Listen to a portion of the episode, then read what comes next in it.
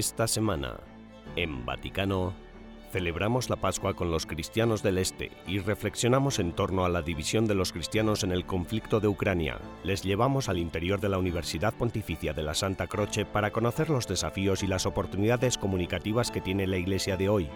Y además de recorrer una Roma especialmente decorada para la Pascua, dejaremos que el cardenal George Pell nos enseñe acerca de la necesidad de la divina misericordia en nuestras vidas. Todo esto y mucho más, ahora en Vaticano.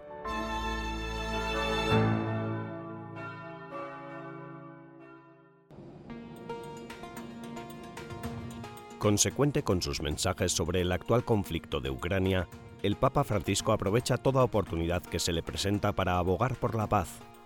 El Santo Padre ha expresado su deseo de visitar Kazajistán en septiembre de este año.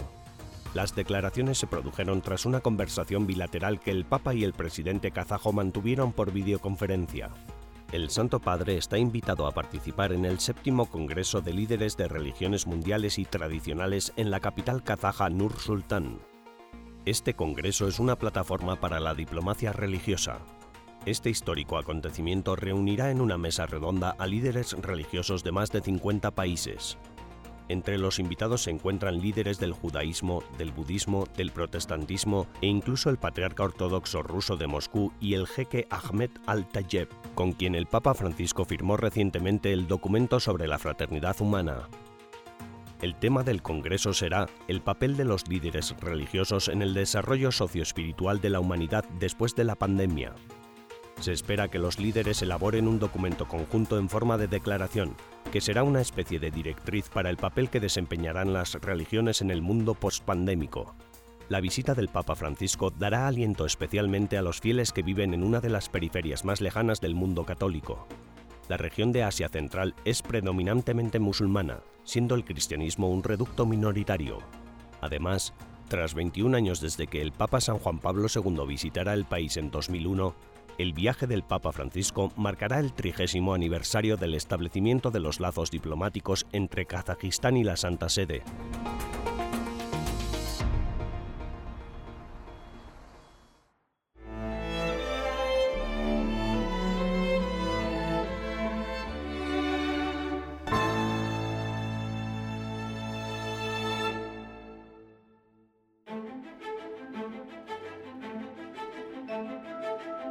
Primer domingo después de Pascua es el Domingo de la Divina Misericordia.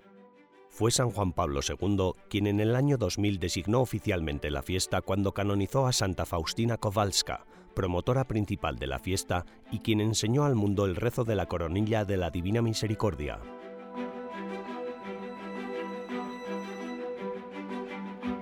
Pero antes incluso de la designación oficial de la fiesta, San Juan Pablo II creó el Santuario de la Divina Misericordia aquí en Roma, en la Iglesia del Santo Espíritu en Sasia. El santuario ofrece diariamente confesiones, misas y rezos de la corona de la Divina Misericordia para que la gente pueda experimentar la misericordia de Dios. El cardenal Pell nos puso al día después de que celebrara misa en el santuario el domingo de Gaudete, en alegre espera de la Pascua, y le preguntamos qué significa para él la misericordia de Dios y cómo podemos vivirla tanto en nuestra vida ordinaria como en el seno de nuestras familias. La misericordia significa perdonar, ofrecer el perdón, pedir el perdón. Como somos imperfectos, incluso en el mejor de los matrimonios, hay pequeñas dificultades, a veces grandes dificultades. Y como seguidores de Cristo, el amor es lo central, el amor a Dios, el amor a los demás. Amar significa seguir los mandamientos, amar significa perdonar, amar significa tratar a los demás como nos gustaría que nos trataran a nosotros. Ser cristiano significa ser misericordioso y pedir la misericordia de Dios. El cardenal George Pell subraya que la misericordia y el perdón van de la mano y que debemos aprender a perdonar como lo hizo Jesús. A veces es muy difícil, muy difícil. Es el mandamiento más difícil.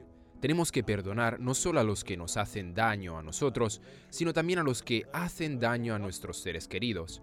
Esto en ocasiones puede ser incluso más difícil todavía. Recuerdo que en un encuentro matrimonial, una esposa y madre dijo, si decides perdonar, expresa ese perdón Y generalmente, aunque los sentimientos no están ahí inicialmente, los sentimientos acaban por seguir a la petición de perdón. El perdón y la misericordia van de la mano. Quédense con nosotros. Al final del programa, además de recorrer una Roma engalanada para la Pascua, visitaremos el santuario de la Divina Misericordia.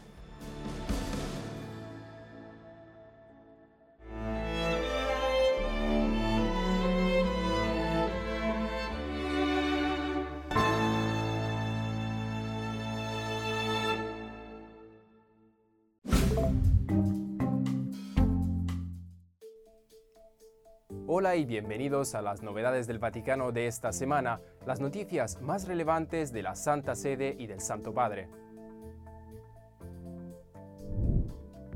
El Viernes Santo, el cardenal Konrad Krajewski, a quien el Papa Francisco envió de nuevo a Ucrania en su nombre, dirigió el rezo del Via Crucis en el devastado pueblo de Borodianka, al noroeste de Kiev. La oficina de limosnas papales que dirige difundió una foto en Twitter en la que se ve al cardenal Krajewski con el nuncio papal, el arzobispo Visvaldas Kulbokas. Krajewski comentó que se detuvieron a rezar allí porque todavía había muchos muertos en una fosa de al menos 80 personas enterradas sin nombre y sin apellido. El Papa Francisco ha nombrado nuevos miembros para las academias pontificias de ciencias y de ciencias sociales respectivamente.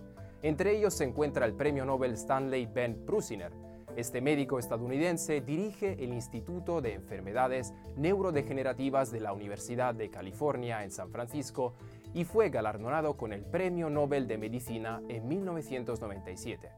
Prusiner también es, a partir de ahora, miembro de la Academia Pontificia de las Ciencias. En Alepo, Siria, los cristianos pudieron volver a celebrar la Pascua por primera vez en la Catedral de San Elías, Construidas en 1873, la catedral fue parcialmente destruida en 2013 cuando cayó en manos de los yihadistas que la incendiaron con fuego de morteros. El edificio fue restaurado gracias a la ayuda de diferentes organizaciones benéficas. La Fundación Papal Ayuda a la Iglesia Necesitada aportó 400.000 euros a la causa. El obispo Georg Batzing de Limburgo, presidente de la Conferencia Episcopal Alemana, ha respondido a una carta en la que se advierte que la vía sinodal que se está llevando a cabo en su país podría provocar un cisma, defendiendo el proceso como una respuesta a los abusos en la Iglesia. El obispo Batzing escribió a Samuel Aquila, arzobispo de Denver, que la vía sinodal en Alemania es un intento de afrontar las causas endémicas de los abusos y su encubrimiento el 11 de abril, más de 70 obispos de todo el mundo firmaron una carta abierta enviada por el arzobispo Aquila en la que se advertía de que los cambios radicales en la enseñanza de la Iglesia que propugna la vía sinodal pueden conducir a un cisma. Gracias por informarse con nosotros de todas las novedades desde el Vaticano. Disfruten del resto del programa. Soy Giulio Capeche para EWTN Vaticano en Roma.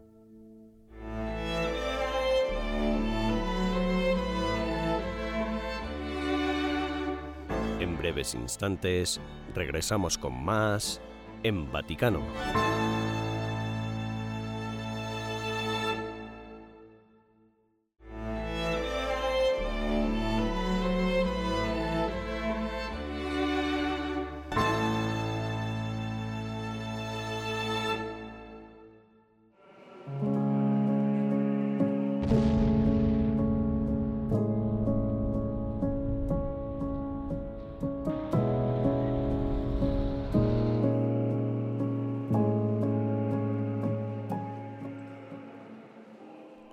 Iglesia Ortodoxa celebrará la Pascua este año el 24 de abril.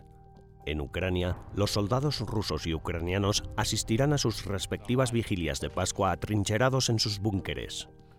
La división entre las nacionalidades también se manifiesta en su práctica religiosa. En 2019, el patriarca ecuménico de Constantinopla, Estambul, reconoció la independencia de la Iglesia Ortodoxa ucraniana respecto de la Iglesia Ortodoxa rusa. Esto disparó la tensión entre Moscú y Kiev. La religión desempeña un papel fundamental en lo que respecta a la identidad nacional. Si bien Rusia siempre consideró a Ucrania como parte de su territorio, la mayoría de los habitantes de esta región se volvieron cada vez más hacia Occidente, tratando de escindirse de su vecino del este. La independencia del Patriarcado de Moscú fue un paso fundamental, uno de los más reputados expertos en religión y diálogo, especialmente con la Iglesia Ortodoxa, es el cardenal Kurt Koch, presidente del Consejo Pontificio para la Promoción de la Unidad de los Cristianos. Ha trabajado durante años para mejorar las relaciones de la Iglesia Católica con otras iglesias cristianas. El director de la oficina de EWTN Vaticano, Andreas Stonehauser, se reunió con él antes de Semana Santa para hablar de religión y guerra en Ucrania. Eminencia, los días previos a la Pascua marcan el tiempo en que contemplamos el sufrimiento de Cristo. El mundo tiene los ojos puestos en Europa, en la situación de Ucrania, en el sufrimiento de sus habitantes. ¿Cómo se entienden el sufrimiento y la salvación a la vez? ¿Qué es lo que la esperanza puede prometernos viendo la actual situación de Europa? Siempre es una sorpresa.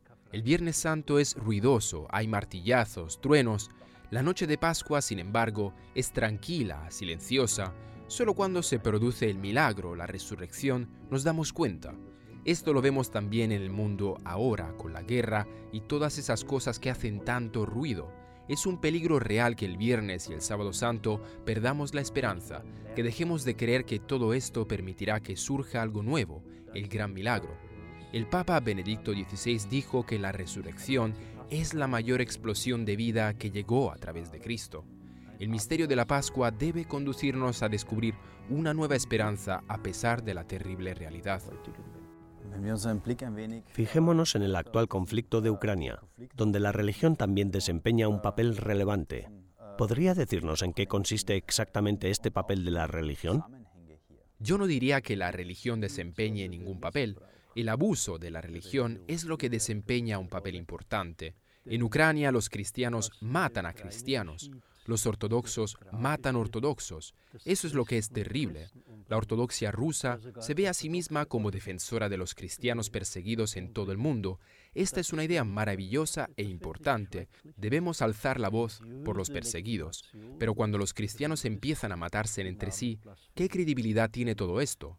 Por lo tanto, apoyo lo que ha dicho el Papa Francisco. Una legitimación religiosa de la guerra es una blasfemia.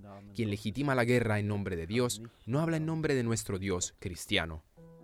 El cardenal Koch no es el único que emplea palabras contundentes a la hora de referirse a la situación en Ucrania. También el Papa Francisco, en su bendición Urbi et Orbi ante 100.000 fieles en la Plaza de San Pedro durante la Santa Misa del domingo de Pascua, abordó el asunto de la guerra en curso y junto al Papa todos rezaron por la paz.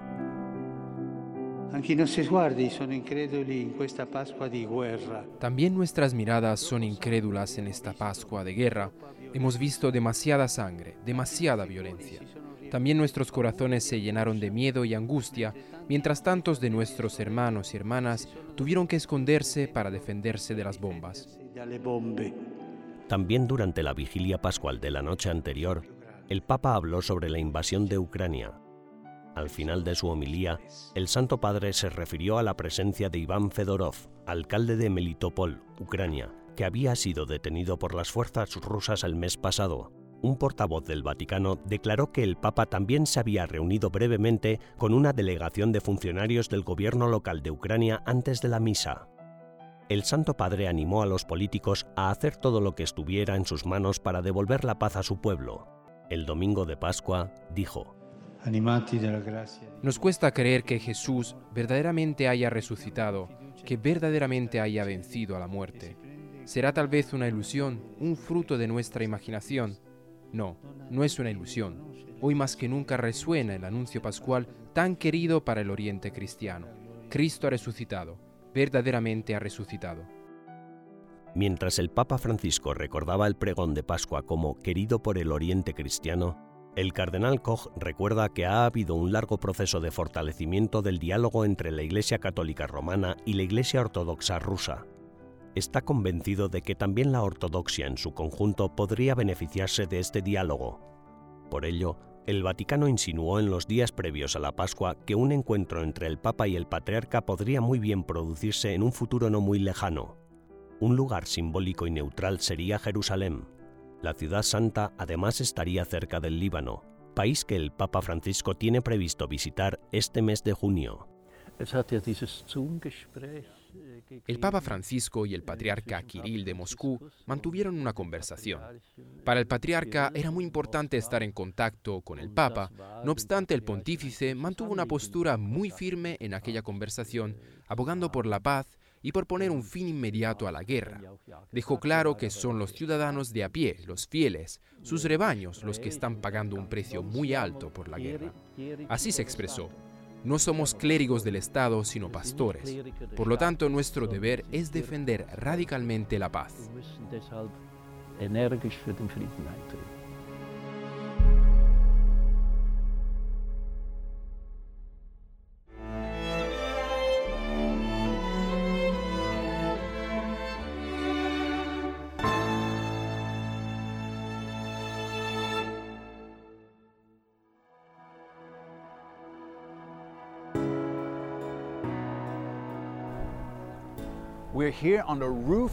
Estamos aquí, en la azotea de la Universidad de la Santa Croce, justo al lado de la Piazza Navona.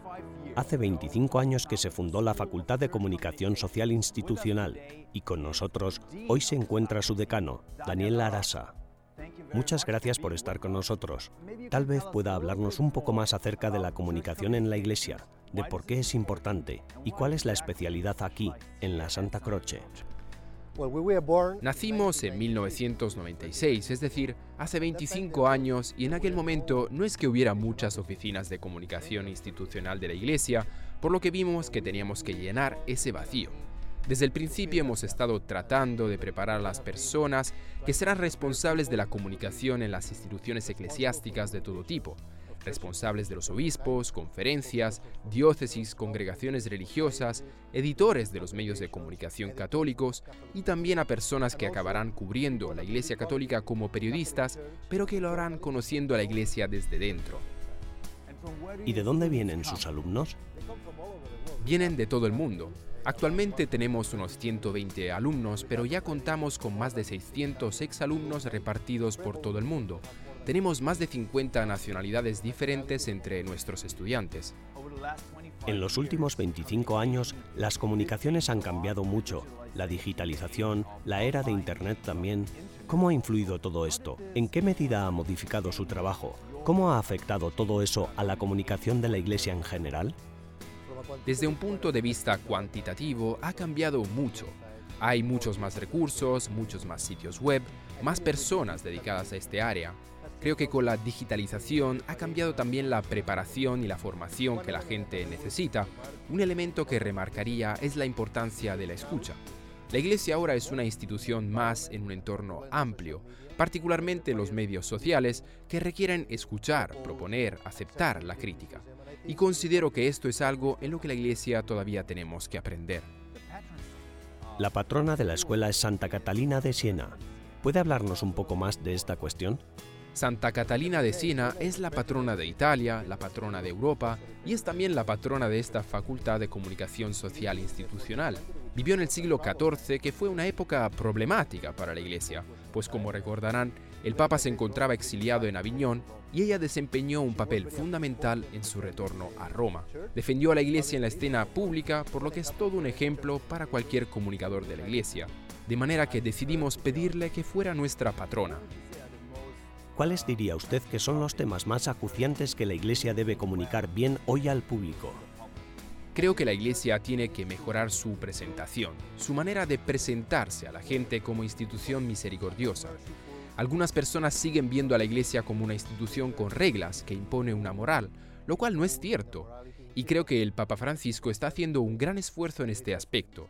Pero nosotros como comunicadores tenemos que ayudar en esa tarea, en esa labor de mostrar el verdadero rostro y la verdadera vida interior de la Iglesia, que es la misericordia.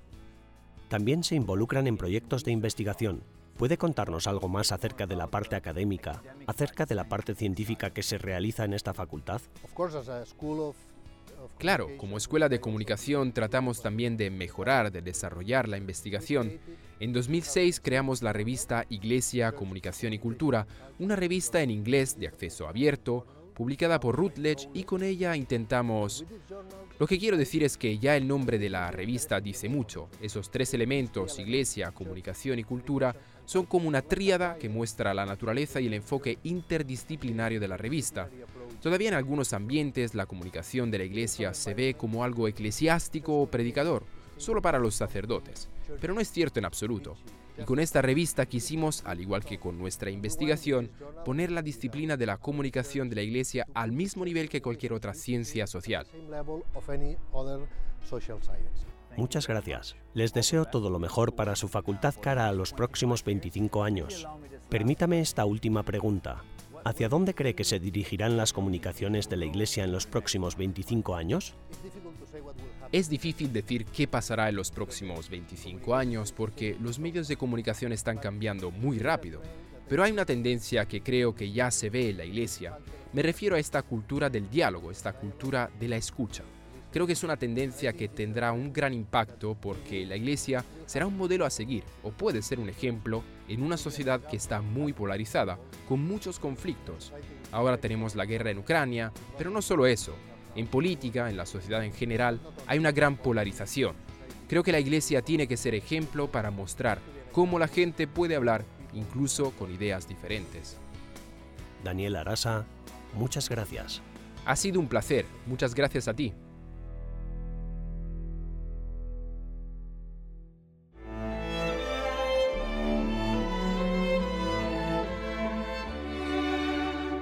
Tras una breve pausa, regresamos con más en Vaticano.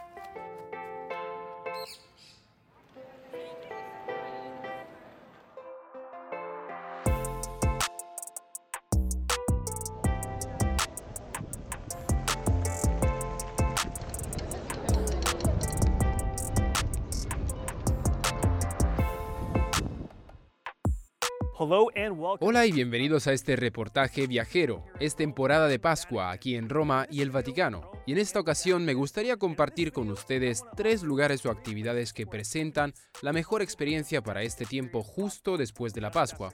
Así que empecemos. El primer domingo después de Pascua es el Domingo de la Divina Misericordia, y por eso nuestra primera parada es en la Iglesia del Espíritu Santo en Sasia,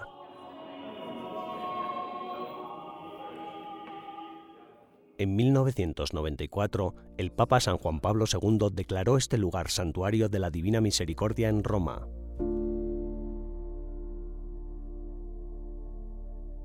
Junto a la imagen hay una estatua de Santa Faustina Kowalska.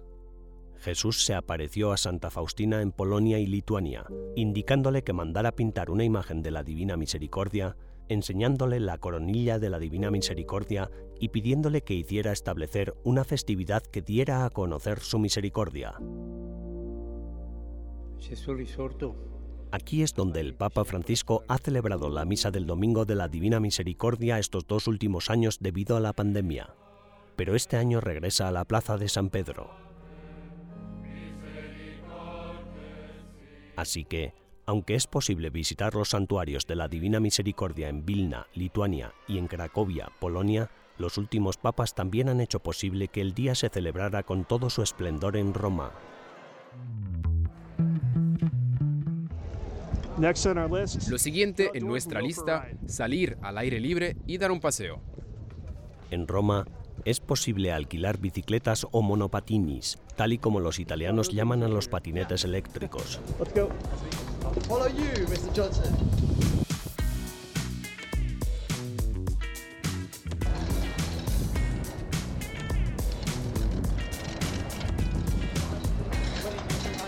Cuando se recorre el centro histórico, se pasa por más iglesias y fuentes barrocas de las que se pueden contar.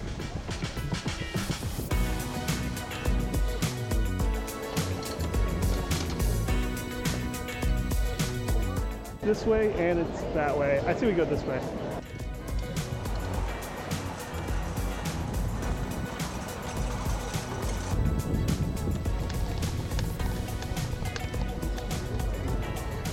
Como tradición primaveral, conocida como la infiorata, la escalera de España se decora con cientos de flores,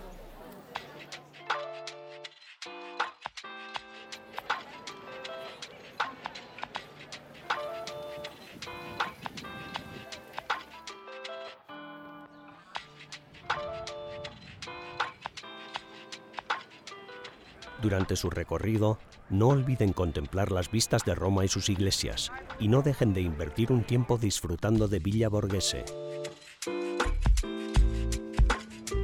El parque fue creado en el siglo XVII por el sobrino del Papa Pablo V, Escipión Borghese, y hoy en día es muy popular entre los lugareños y los turistas que vienen aquí a pasar unos días en Semana Santa.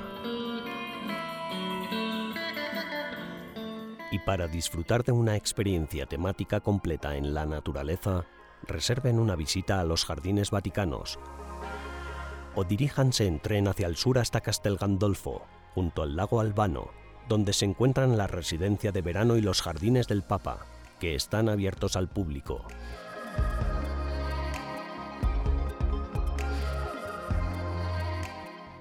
Y lo último de nuestra lista no sería un reportaje de Pascua sin sus dulces. Miren qué grandes son estos huevos de Pascua de chocolate.